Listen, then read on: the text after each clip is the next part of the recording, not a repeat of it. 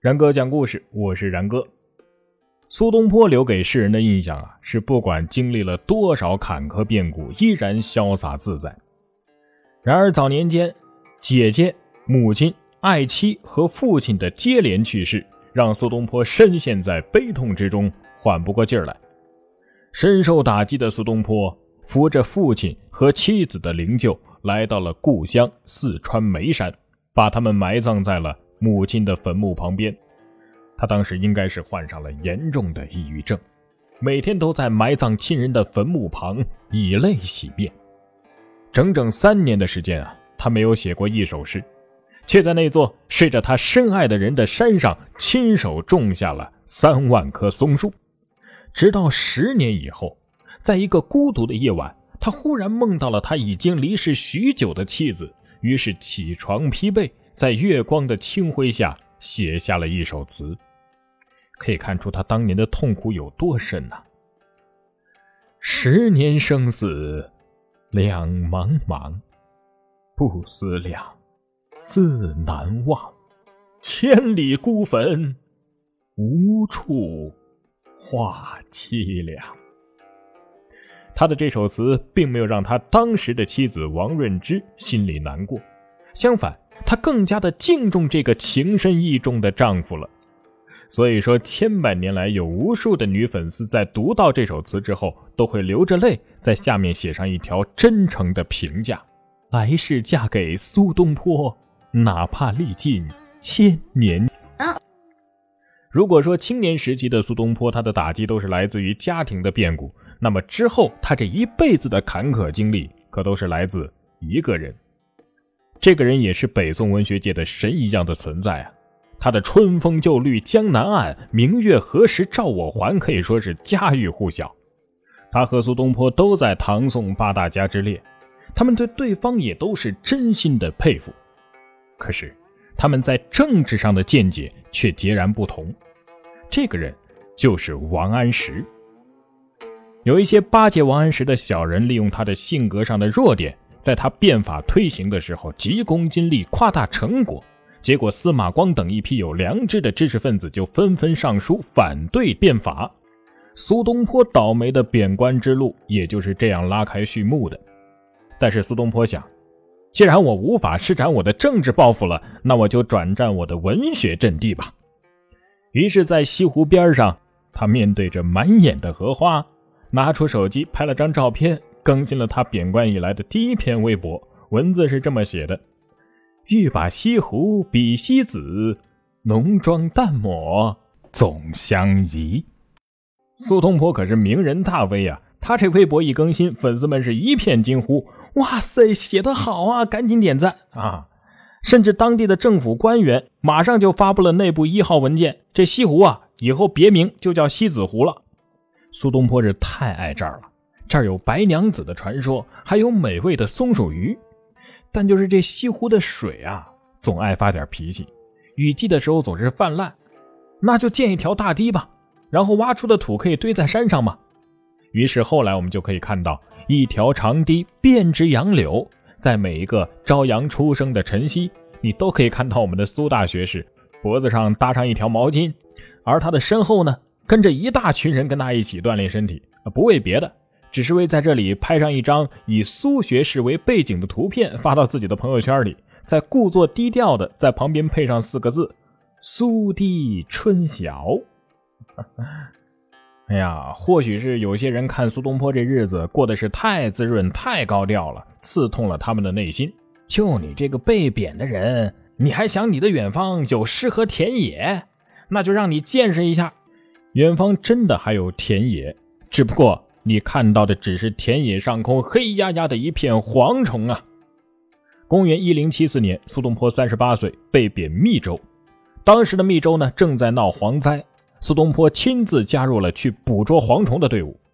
看到老百姓因天灾而流离失所，他的内心比蝗虫啃噬还要难过呀。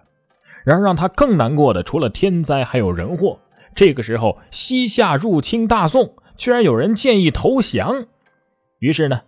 悲愤的他骑上马，以打猎之名，拈弓搭箭，对着西北的方向，大声地吟出了一首词：“老夫聊发少年狂，左牵黄，右擎苍，锦帽貂裘，千骑卷平冈。倾城出动来一睹太守风采的老百姓，惊讶的张大了嘴巴，连签名都忘了要啊！据说这首《江城子·密州出猎》是历史上第一首豪放词，一改以往刘勇式的悲悲切切儿女情长。而苏东坡自己呢，也在豪放词的写作道路上一路狂奔，直到他贬官黄州的时候，终于写下了那首流传千古的《念奴娇》，成为了宋词豪放派的开山鼻祖。因为这首词太有名了，他在宋词的排行榜上置顶到现在。都无人可以超越，所以啊，不才给大家朗诵朗诵：大江东去，浪淘尽，千古风流人物。故垒西边，人道是三国周郎赤壁，万石穿空，惊涛拍岸，卷起千堆雪。江山如画，一时多少豪杰。遥想公瑾当年，小乔出嫁了，雄姿英发，羽扇纶巾，谈笑间，樯橹灰飞烟灭。故国神游，多情。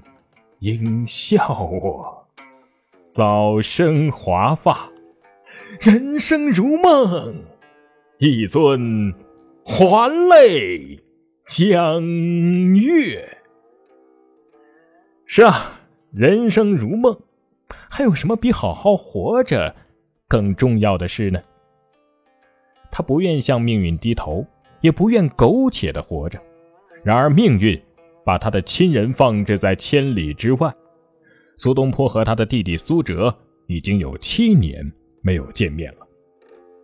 在某一年的中秋，望着天上的月亮，苏东坡黯然神伤啊。而就是他的神伤，也成就了文学史上写月词的巅峰。明月几时有？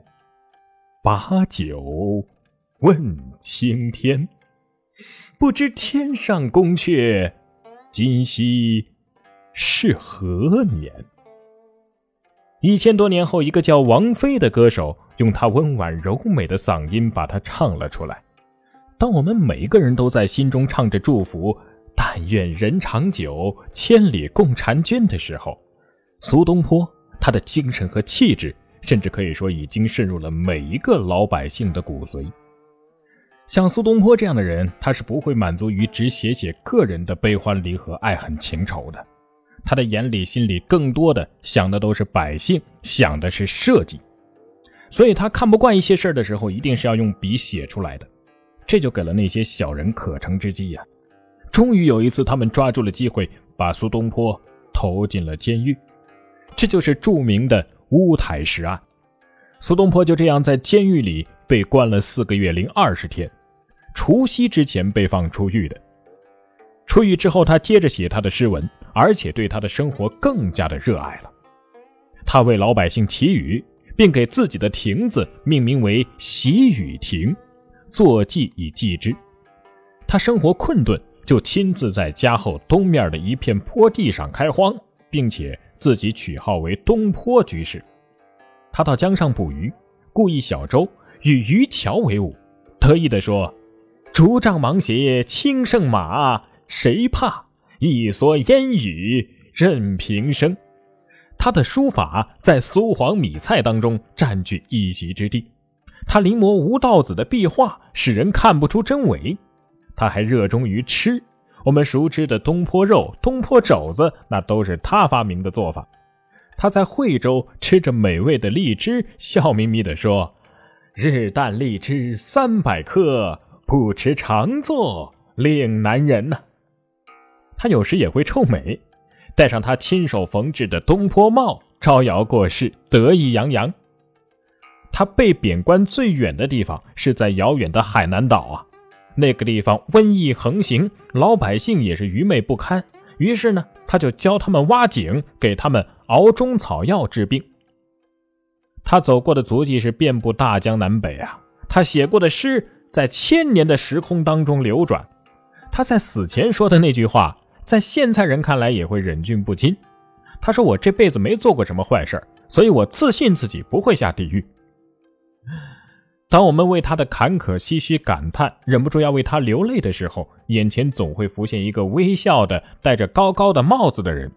他说：“呀，人生到处知何似？应似飞鸿踏雪泥。泥上偶然留指爪，鸿飞哪复计东西？”是啊，正如他所说，人的一生仿佛就是雪泥红爪。你在雪地上留上那么几个浅浅的脚印儿，又能如何呢？